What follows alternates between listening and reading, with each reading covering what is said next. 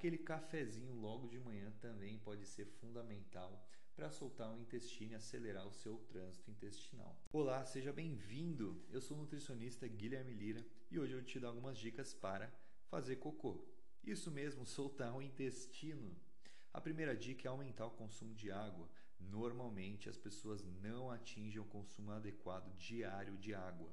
Faça uma continha simples, multiplique aí 30 pelo seu peso, então se você tem 70 quilos, multiplique por 30 e a quantidade vai ser em ml. Essa é a quantidade que você deve tomar ao longo do dia. A quantidade mínima é essa.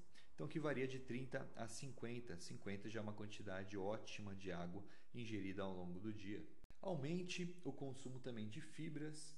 Dentre as fibras, as solúveis e as insolúveis, como por exemplo aveia, farelo de aveia, chia, psyllium, linhaça, as próprias verduras, legumes e as frutas, principalmente frutas com casca, vão conter uma quantidade bem significativa de fibras e, você, e se você fizer uma ingestão adequada desses alimentos já é o suficiente para regular o seu intestino. Além disso, inclua algumas frutas específicas na sua alimentação que vão te ajudar a soltar mais o intestino, como por exemplo mamão ou até mesmo ameixa preta. Uma dica que eu dou: faça um preparo no liquidificador, nós chamamos de suco laxativo ou shake laxativo. Então coloque um pouquinho de leite, pode ser o desnatado, pode ser o sem lactose se você for intolerante. Coloque também mamão, ameixa preta, pode ser a ameixa inteira ou ameixa seca mesmo e um pouquinho de suco de laranja. Bata tudo isso e tome. Você vai sentir uma diferença enorme no seu hábito intestinal e provavelmente ao longo do dia você já vai conseguir ir no banheiro com esse suco. Espero que você tenha gostado, espero que eu também tenha te ajudado com o seu intestino.